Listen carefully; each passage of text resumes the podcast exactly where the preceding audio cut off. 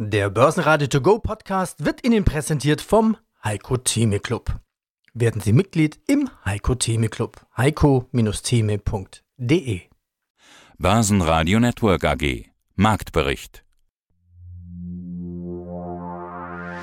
Im Studio Sebastian Leben und Peter Heinrich. Außerdem hören Sie diesmal Chartanalyst Achim Matzke von Matzke Research zur Charttechnik von S&P 500 und Nasdaq, Anlagestratege Christian Heger von der VM Vermögensmanagement zur anstehenden FED-Sitzung Fondsmanager Ufuk Beudak von der Lois AG dazu, mit welcher Strategie er durch das Jahr 2022 gekommen ist. Energieexperte Otto Wiesmann zur aktuellen Entwicklung im Ölpreis, Kryptoexperte Mirko Rexig von Bitcoin2Go zur Kryptoschmelze, InVision CEO Peter Bollenbeck zur Umsatzentwicklung und GBC-Analyst Marcel Schaffer zur deutschen Grundstücksauktionen AG. Sie hören Ausschnitte aus Börsenradio-Interviews. Die vollständige Version der Interviews finden Sie auf börsenradio.de oder in der Börsenradio-App. Der Kursverfall in dieser Woche ist im DAX vorerst gestoppt. Plus gab es zwar auch nicht, aber die 14.264 Punkte sind immerhin in etwa der Vortageswert. Ähnlich im ATX in Wien, der mit 3.160 Punkten in etwa auf Vortageswert schloss. Der Dow Jones hält sich zu Xetra-Schluss sogar etwas im Plus. Gewinner im DAX waren Infineon mit plus 2%, zulegen konnte erneut Airbus mit plus 1,7%, auch Konkurrent Boeing war in den USA einer der Gewinner. Auch Fresenius findet sich erneut unter den Gewinnern mit plus 1,6%. DAX-Verlierer waren die Deutsche Post mit minus 0,9%, Symrise mit minus 1% und Schlusslicht BMW mit minus 1,9% nach einer Analystenherabstufung. Ja, hallo zusammen, mein Name ist Achim Matzke, ich bin der Chefstratege von Matzke Research. Starten wir den technischen Ausblick, starten wir mit dem S&P 500. Ja, wir haben ja folgende Situation. Rein formal ist der, ist der Index noch in seinem Base-Trend. Der startet ja am, am Allzeithoch bei 4.820 Punkten und dieser Base-Trend, der liegt ungefähr bei 4.150 Punkten. Die haben auch eine schöne Rallye gefahren von, von ihrem Low da bei 3.500 aus bis an die 200-Tageslinie, auch so mal intraday schon ein bisschen drüber geschaut. Es sieht danach aus, dass diese Rallye zur Seite geht. Eventuell gibt es nochmal eine Attacke, um diesen Base-Trend auch in diesem Jahr sozusagen zu verlassen. Ich gehe davon aus, dass es im nächsten Jahr eher durch so eine Seitwärtsbewegung mit einem freundlichen Grundton äh, gelingen wird und der Markt danach ein moderates Anstiegspotenzial, vielleicht bis in den Bereich um 4300 hat. Man darf nicht verkennen, der amerikanische Index, der hat das Klumpenrisiko Tech-Werte und einige von den ganz großen Megatechs, die sehen einfach nicht so gut aus. Man hat jahrelang vorher profitiert von dem enormen Anstieg und, und, und die Outperformance, die die produziert haben, aber jetzt sind sie eben sozusagen als Klumpenrisiko im Index. Das heißt, die Marktbreite am US-Aktienmarkt könnte sich im Laufe des Jahres verbessern, aber der Index kommt gar nicht so richtig vorwärts, weil die großen Megacaps sozusagen noch in ihrem Bereinigungsprozess sind. Mit Blick auf nächstes Jahr 4300 könnte da so ein mhm. Kursziel für den S&P 500 sein. Ja, lass uns über den Nasdaq sprechen. Wenn wir über Nasdaq sprechen, welchen suchst du da raus? Nasdaq 100 oder Composite? Ja, wir können auch den Nasdaq Composite machen. Also von der Seite her sind beide interessant. Laufen ja einen Tick auch parallel. Ähm, so von der Idee her, ich meine ganz wichtig, der Nasdaq äh, aus technischer Sicht hatte der natürlich eine brillante Entwicklung. Der war 2016, bevor Herr Trump ins Amt kam, war er bei 4.270 Punkten. Nach der Corona-Zwischenbase, würde ich mal sagen, danach kam es ja eine richtige Neubewertung der, der Megacaps in den USA und das endete bei 16.100 Punkten im Nasdaq Composite Index. Also wirklich eine brillante Hosse. Jetzt sind wir noch im Bereinigungsprozess. Der Base-Trend, der ausgehend vom Top existiert, der liegt ungefähr bei 12.100 Punkten. Ganz leicht oberhalb der fallenden 200-Tageslinie und da sieht man auch, der Nasdaq ist gar nicht ran an dieser Linie im Gegensatz zum S&P 500. Das heißt, das sind schon, schon die Mega-Caps, die da ein bisschen belasten. Es gibt so eine Art Stabilisierung im Bereich von 10.000 Punkten, leicht darüber. Zunächst mal bleibt der Nasdaq underperformant gegenüber dem sonstigen Aktienmarkt aufgrund der Megacaps. Das Beste, was wir da haben können fürs nächste Jahr, ist es aus, aus dem Base-Trend zur Seite rausgeht. Es sind eher mittlere und kleinere Tech-Aktien, die wahrscheinlich Fantasie bieten. Die großen Megacaps werden verhindern, dass dieser, dass dieser Index, der eigentlich ja immer outperformed ist, also die Techs führen eigentlich immer die Aufwärtsbewegung in den USA. Das sieht fürs erste Halbjahr nächsten Jahres nicht so aus mal sagen, aus technischer Sicht, wenn wir da 12.500 hinbekommen, dann wäre das äh, eine super Entwicklung für den Nasdaq Composite. Schönen guten Tag, mein Name ist Christian Heger. Ich bin bei der VM in Düsseldorf zuständig für den institutionellen Bereich und auch zuständig für die Anlagestrategie. Jetzt ist hier die Zinssitzung der FED, die letzte Zinssitzung 2022 ja. noch vor uns. Sie haben jetzt ja. vorhin angedeutet, dass Sie die Einschätzung teilen, die die meisten eigentlich teilen, mit denen ich spreche, nämlich dass die Zeit der ganz großen Zinsschritte jetzt vielleicht erstmal vorbei sein könnte. Ich glaube, das ist Marktkonsens. Das ist Marktkonsens. Was äh, die Schwierigkeit, also jetzt die 50 Basispunkte, die FED steuert es so dahin, dass man im Grunde da auch kaum noch Überraschungspotenzial hat. Ist ja dann Non-Event. Also mein, mein, meine Einschätzung wäre gewesen, vielleicht ist diese Woche auch so ein bisschen die Zurückhaltung da, weil alle noch auf die FED warten, aber wenn da 50 okay. Basispunkte kommen, dann ist es Non-Event. Also es ist, es ist genau, also Non-Event. Die Frage ist, muss es noch viel mehr geben? Und die Erwartung aus meiner Sicht ist realistisch, dass es nächstes Jahr vielleicht zum Anfang nochmal 25 Basispunkte äh, gibt und dass dann die Fed erstmal innehält und wartet wie sie aus, sich auswirkt. Es gibt in den USA viele Indikatoren, die darauf hindeuten, dass die Inflationserwartungen niedrig geblieben sind, dass wir dort auch keine Spirale bekommen, dass die Fed also in ihrer Wahrnehmung erfolgreich ist, nämlich die Inflation zu bekämpfen. Nur bis sie eben auch in der Core Rate sich niederschlägt, das dauert. Also die Fed wird jetzt abwarten, wie ihre Zinserhöhungsschritte sich auswirken. Und sie wirken sich ja in vielerlei Hinsicht aus, insbesondere natürlich im Bausektor, aber wenn man so will, auch auf den Anlagemärkten. Denn wir haben ja das Phänomen gehabt, dass natürlich durch die reichhaltige Geldversorgung im Grunde alle Assetklassen gestiegen sind. So, das ist vorbei und die ersten Crashs hat es ja schon gegeben im Kryptomarkt, in einigen anderen Peripheriemärkten, wo die Finanzierung, wo eben der Leverage besonders hoch war. Äh, das ist ja alles schon vorbei. Und die Nasdaq ist nicht umsonst die Börse, die am meisten verloren hat. Also überall dort, wo die Bewertungen sehr hoch waren, wo vielleicht Unternehmen, die ganz weit in die Zukunft gepreist waren, sehr teuer waren. Alle diese spekulative Elemente sind ja raus, wenn die an, die an die Geschichte mit den Specs denken und was alles. Das ist ja alles schon vorbei. Also insofern kann man sagen, die FED ist erfolgreich, aber der Prozess ist noch nicht zu Ende. Nur die Zinserhöhungsschritte, die sind im ersten Quartal zu Ende. Und das ist ja schon mal, sagen wir mal, eine gute Nachricht für die weitere Entwicklung an den Kapitalmärkten. Denn von der Seite tritt dann eher Ruhe ein. Und das gilt für Europa auch. So, die Konjunkturauswirkungen sehen wir möglicherweise erst ein bisschen später und wir sehen auch die Auswirkungen auf die Gewinne erst ein bisschen später. Wir sind ein bisschen noch beeindruckt von den guten Gewinnen des dritten Quartals, die über Erwartung gut waren, weil die Firmen sehr stark die Preise haben anheben können. Wir müssen jetzt aber den Umkehrschluss machen. Wenn die FED erfolgreich ist in einer Inflationsbekämpfung, dann können die Firmen auch nicht mehr so gut die Preise anheben. Zum einen, weil der Wettbewerbsdruck zunimmt, weil die Nachfrage abnimmt, weil anderes Angebot kommt. Das bedeutet, dass wir von dieser Seite hier eben dann auch Preisdruck sehen. Und Sie sehen das schon. Sie sehen bei den Gebrauchtwagenpreisen in den USA, die sind deutlich rückläufig. Das wird den Automarkt natürlich treffen. Da gab es ja, die Gebrauchtwagen waren sehr teuer, dann konnten sie auch Neuwagen ohne Rabatt verkaufen. Dann gab es die vielen, vielen Lieferkettenprobleme, die dazu geführt haben, dass die Produkte gar nicht bekommen haben erst. Das ist natürlich jetzt vorbei. Lieferkettenprobleme sind weitgehend vorbei. Die Frachtraten sind so tief wie, wie weit vor dem Krieg. Also das alles, diese ganzen Sonderbelastungen sind weg. Und die führen zum einen dazu, dass die Preise nicht mehr so stark steigen werden, führen aber auch zum anderen dazu, dass das Angebot sich erhöht. Und das spricht dafür, dass wir von dieser Preisseite eher gedämpfte Effekte haben, was gut ist für die Inflation, aber möglicherweise schlecht für die ausgewiesenen Unternehmensgewinne. Und deswegen dieser Effekt der wird im nächsten Jahr je nach Branche unterschiedlich, aber den werden wir, den werden wir sehen. Guten Morgen, mein Name ist Uwe Beudak von der Leus AG. Ich bin Vorstandsvorsitzender und Fondsmanager dieser Asset Management Gesellschaft. Wir sind spezialisiert auf das Thema Aktien und ganz besonders auf das langfristige, fundamentale Investieren. Ja, und dann kam die Herbstrallye. Seit Anfang Oktober, nennen wir ein paar Zahlen, stieg der S&P 500 um 12 Prozent, der Nasdaq 100 um 10, der DAX hat mehr als 20 Prozent dazu gewonnen. Also, dass der DAX die 2700 Punkte Herbstrallye hinlegt und jetzt sogar die 15.000 Punkte anstrebt, das hatten viele nicht erwartet und waren bei dieser Rallye gar nicht dabei. Waren Sie überrascht? Waren Sie dabei? Also es ist, es, ist, es ist ganz klar so zu sehen, dass durch die Inflation, die im Sommer ihren Höhepunkt erreicht hatte, von 9% in den USA, war korrespondierend auch die Zinsseite an ihrem Höhepunkt. Und als dann die Inflationszahlen besser kamen in den USA, gab es eine Entspannung auf der Zinsseite, sodass die amerikanischen Zehnjährigen, wenn Sie so wollen, als Seismograph, von 4,2 Prozent auf 3,5 jetzt gefallen sind. Und genau diese Normalisierung oder dieses Abflachen der langjährigen Zinsen hat dazu geführt, dass der Markt eine gewisse Neubepreisung erfahren hat und dementsprechend gab es Entspannung und die Märkte konnten nach oben gehen. Wenn es dazu kommt, dass dieser Inflationspfad so weitergeht und die Zinsen weiterfallen sollten, ist auch noch mehr möglich. Wie sind Sie denn als Fondsmanager mit Lois durch das Jahr 2022 gekommen? Also es war auf jeden Fall ein sehr herausforderndes Jahr, definitiv.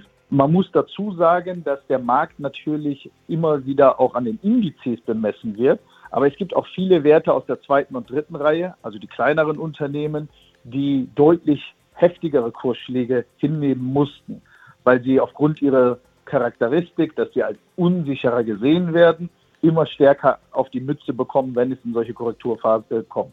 Diesen Umstand haben wir versucht zu nutzen, indem wir kontinuierlich antizyklisch nachgekauft haben bei diesen Aktien, sodass natürlich Kursrückschläge und Volatilitäten dann erstmal vorhanden sind. Allerdings sind das eigentlich die Phasen, um die Saat zu legen für eine Aufwärtsbewegung, für eine Normalisierung.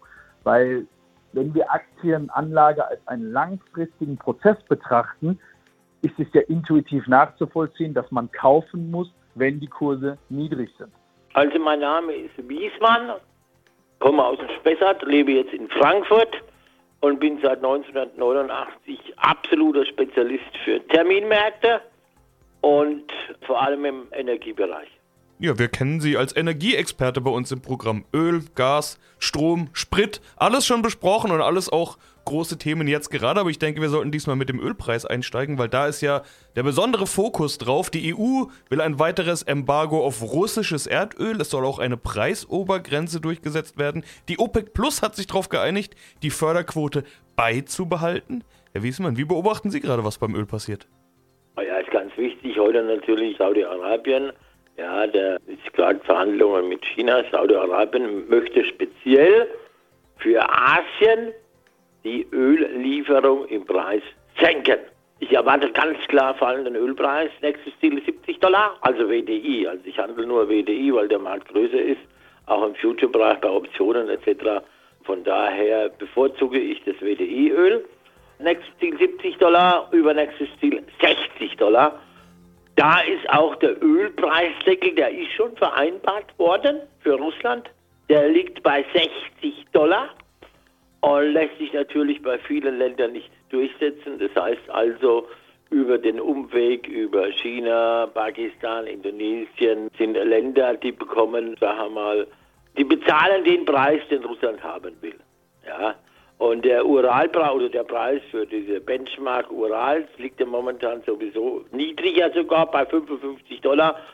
Also was soll das mit den 60 Dollar? Das bringt gar nichts. Ganz klar, ich meine, auch vom Chart her, alle Sachen deuten darauf hin, von der Charttechnik her, dass der Ölpreis die nächsten Wochen fallen wird. Es gibt genügend Öl, genauso wie Gas.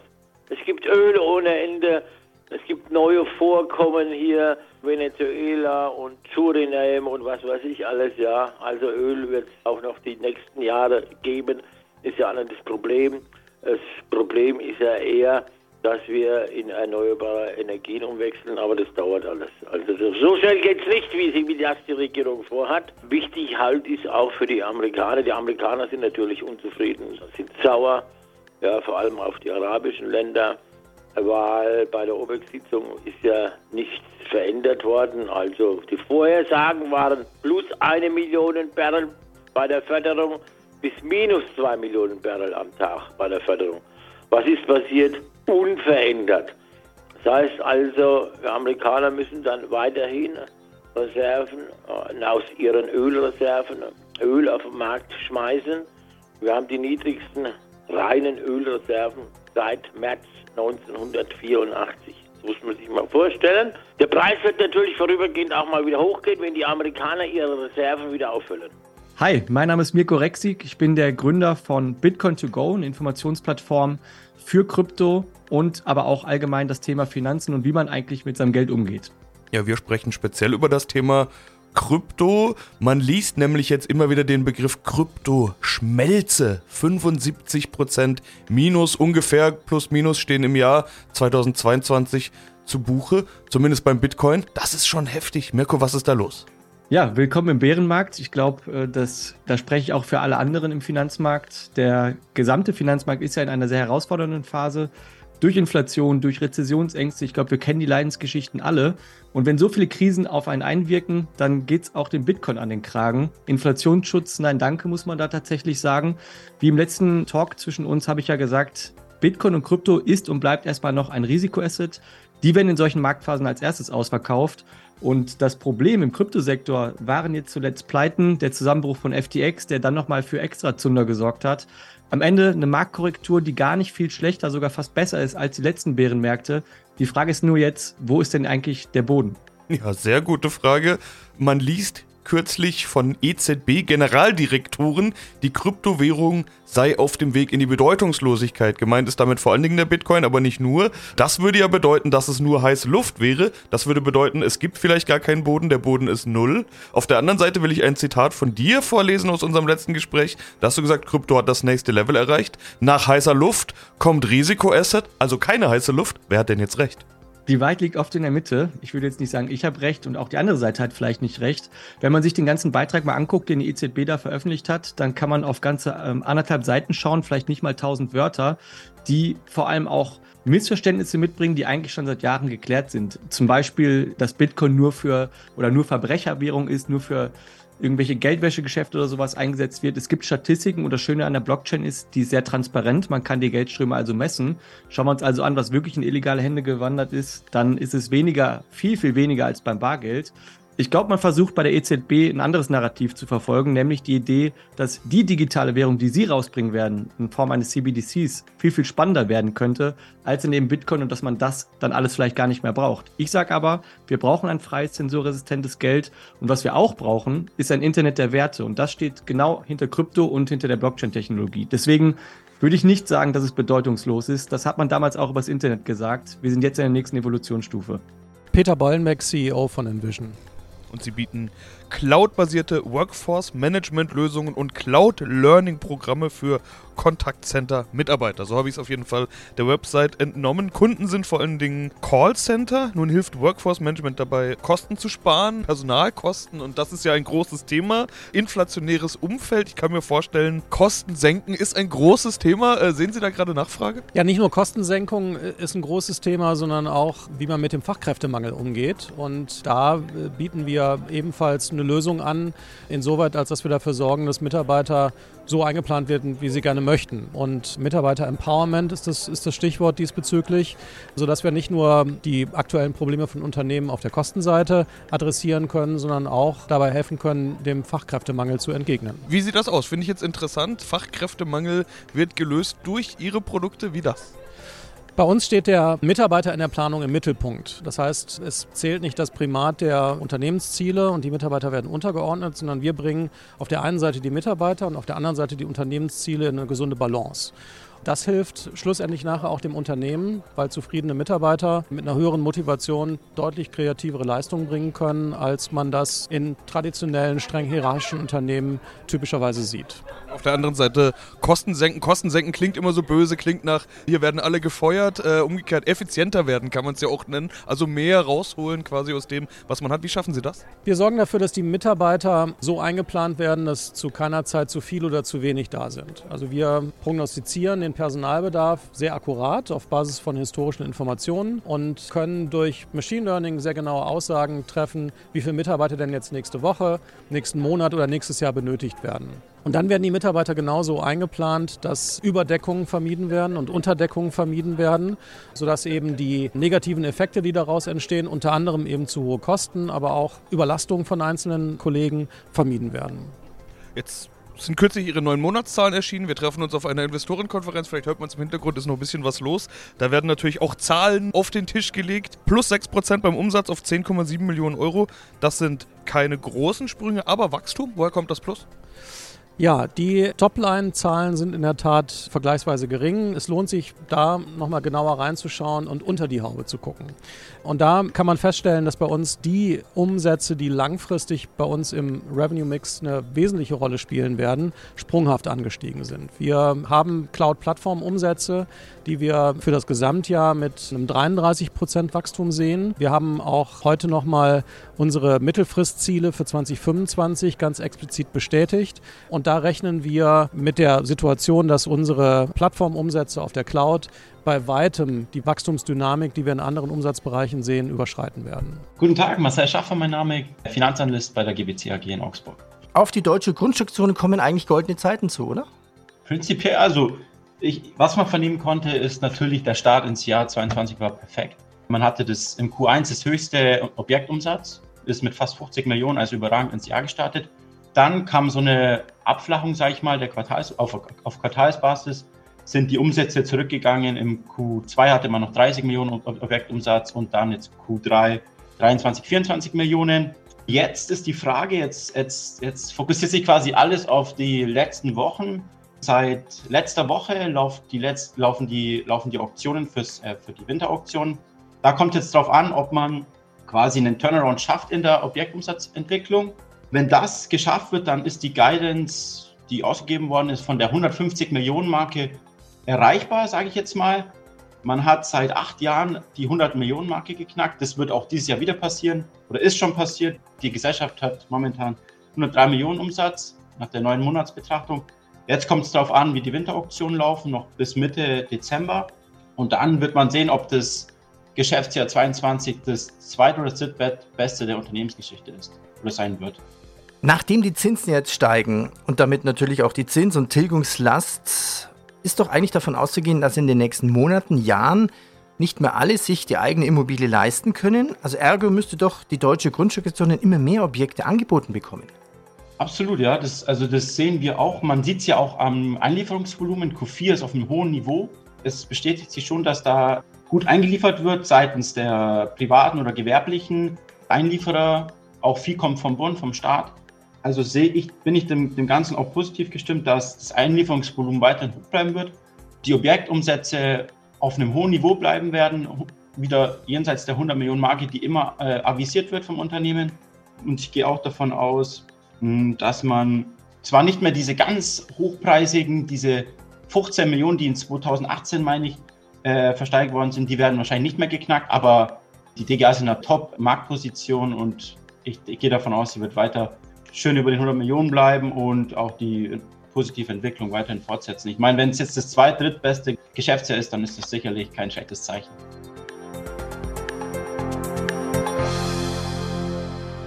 Börsenradio Network AG Marktbericht Der Börsenradio To Go Podcast wurde Ihnen präsentiert vom Heiko Theme Club. Werden Sie Mitglied im Heiko Theme Club. heiko-theme.de